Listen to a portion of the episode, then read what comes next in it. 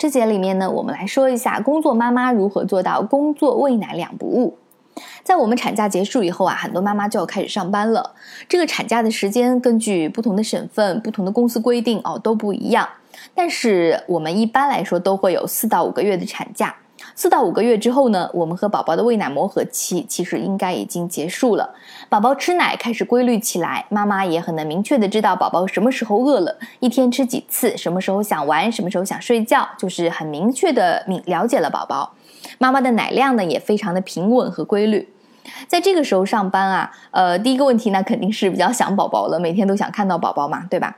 还有一个更加重要的问题就是我们母乳怎么继续喂呢？一般来说，我们在工作之后会有三个选择，第一就是给宝宝断奶了，但是如果呢只有四到五个月的母乳宝宝，断奶是非常非常可惜的，所以妈妈尽量不要选择在这个时候给宝宝断奶，因为有更好的方法可以去选择。另外一种呢，就是混合喂养。白天妈妈不在家的时候，让照顾宝宝的那个人用奶粉去喂他；晚上妈妈回到家以后，再喂宝宝母乳。这种方法看起来比较折中可行，但其实大人其实还是一样比较辛苦的，因为我们白天产奶的量如果要跟上晚上的吃奶量，那整个一个白天就很难不胀奶。首先胀奶比较难受，这个是一方面啊。那我们的奶呢怎么办？也只能挤掉、倒掉，或者说是嗯，就让身体的慢慢去调整。调整了以后，奶量就会慢慢的减少。但如果调整奶量少了，晚上的奶量呢也会相对的就少起来嘛。不用两个月，其实你会看到我们的母乳产量就会大幅度的下降了。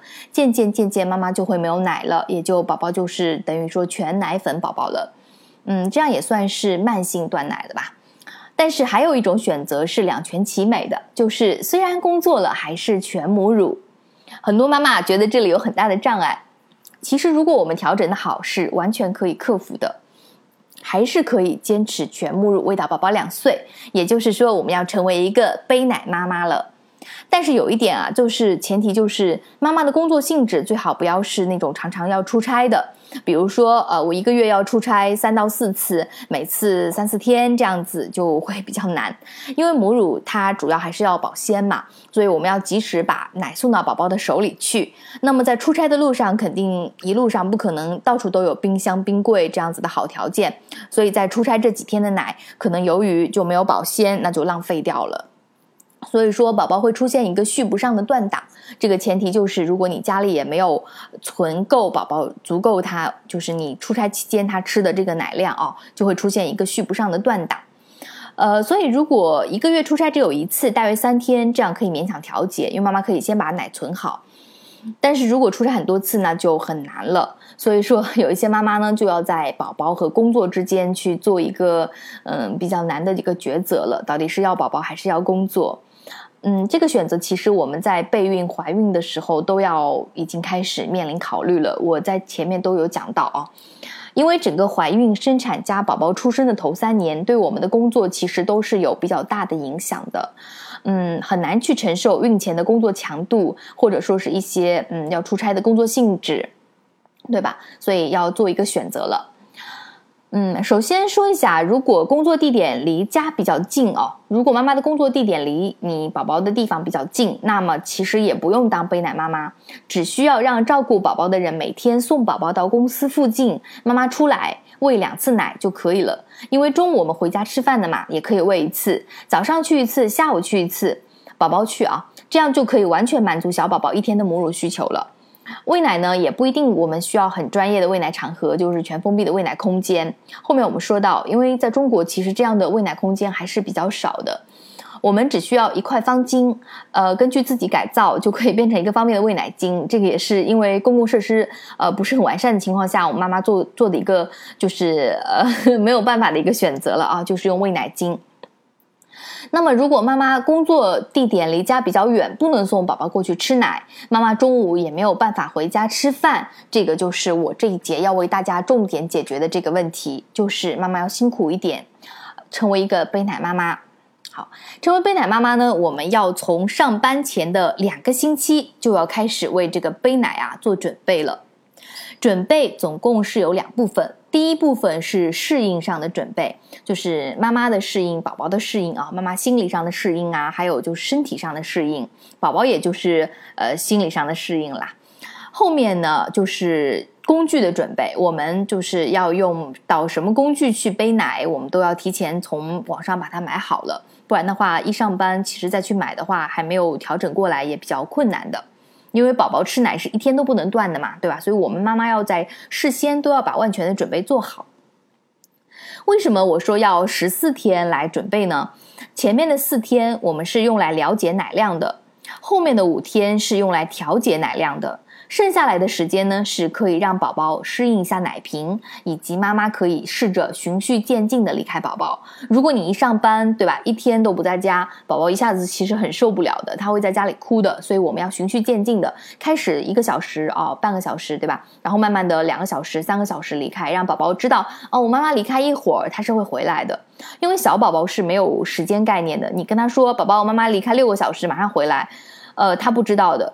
呃，或者你离开一个小时和六个小时，其实对于宝宝来说，他是没有太多的一个概念。嗯，妈妈离开十分钟，其实就已经相当于永恒了。很多粘人的宝宝就是这样，对于我的宝宝就是这样子。他我离开他十分钟，感觉就已经像永恒那么远了。所以这个宝宝是要循序渐进适应一下的。好，我们正式来说一下啊，适应上的准备应该怎么做。首先呢，我们要有一个事实要了解的，就是吸奶器是不能够完全吸空乳房的。如果一直使用吸奶器去吸奶，会导致乳房一直没有完呃没有办法完全被吸空。这样带来的直接结果是什么呢？就是身体以为宝宝吃不完现在的奶量，那会怎么样啊？身体会自动根据他以为的奶量来调节，对不对？他会觉得说，哦，你宝宝现在都吃不完了吗？那你产那么多干嘛？浪费妈妈的那个营养，对不对？那他就回收一点，那会怎么样呢？就是减少产奶，对吧？所以很多妈妈一上班，哎，用了吸奶器几天，会发现说，哎，我的奶怎么越来越少了？怎么怎么回事？是因为工作压力吗？是因为环境问题吗？其实啊，这个吸奶器也是一个很重要的一个原因，妈妈往往会忽略掉。呃，用手挤要比用吸奶器吸要吸得干净一点，但是都达不到宝宝嘴巴吸空的那个程度。而且我自己 感觉手挤相对比较累，可能是我没有习惯。我我是用吸奶器的，但这个是看个人喜好哦。喜欢手挤的妈妈也会也也有很多的，我也知道他们会觉得说吸奶器不如手挤好，这个要看个人喜好，都是可以选择的，没有说吸奶器一定好或者手挤一定不好这样子。但是吸奶器呢，有一个好处就是 可以用喂奶方巾遮挡，比较方便。手挤呢就麻烦一点了。呃，手挤的话呢，是需要一只手挤，一只手拿一个容器的。如果你没有一个桌子的话，那吸奶器它吸的话是自动会把奶倒到一个容器里面去，可能你只需要一只手扶着吸奶器就可以了。所以我个人认为用吸奶呃那个喂奶巾的时候，还是吸奶器相对来说比较方便一点。因为手挤的话，要一只手挤，一只手拿一个容器，然后吸奶器它会自动的帮你导到，就奶挤出来的奶导到一个容器里面去，所以单手就可以了。这是我自己的感觉啊，大家可以也感受一下。好，那我们呃应对减少产奶的一个重要准备是什么呢？就是在上班的前两周，我们就要开始增加奶量，来预防后期的奶量不足。奶量怎么增加呢？我们在之前说过，宝宝吸吮越多，身体产奶越多，对吧？这根据这个黄金法则呢，我们每一次在宝宝吃奶之后，用吸奶器吸一下，就是宝宝这边嘴巴放掉，马上我们吸奶器接上，不要等，不要让吸奶器重新刺激泌乳，就是马上接上。可以在宝宝吃另外一边的时候，这边就用吸奶器吸上了，等吃完那边再用吸奶器吸后吃的那一边，每一次喂奶都要这样。如果能坚持，最好夜里喂奶的时候也用吸奶器补充吸奶。这样做是假装宝宝吃不够现在的奶量，身体会自动知道哦，宝宝不够吃了，那会怎么样呢？它会增加产奶，所以大约三到五天，你就会感觉到你这个奶量已经上来了，就奶会多起来。每次宝宝肯定是吃不完的，那么没关系，还是正常吃，吃不完就用吸奶器吸出来。这样等一周多过去之后。上班了，你就能够产出宝宝平时的奶量了。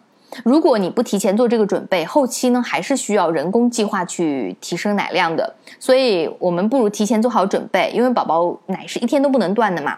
呃，奶多总比奶少要好，对不对？反正这个是我的想法啊。第二点就是我们应该详细的记录下宝宝每天吃奶的量和次数，这个我们在下一节里面再讲。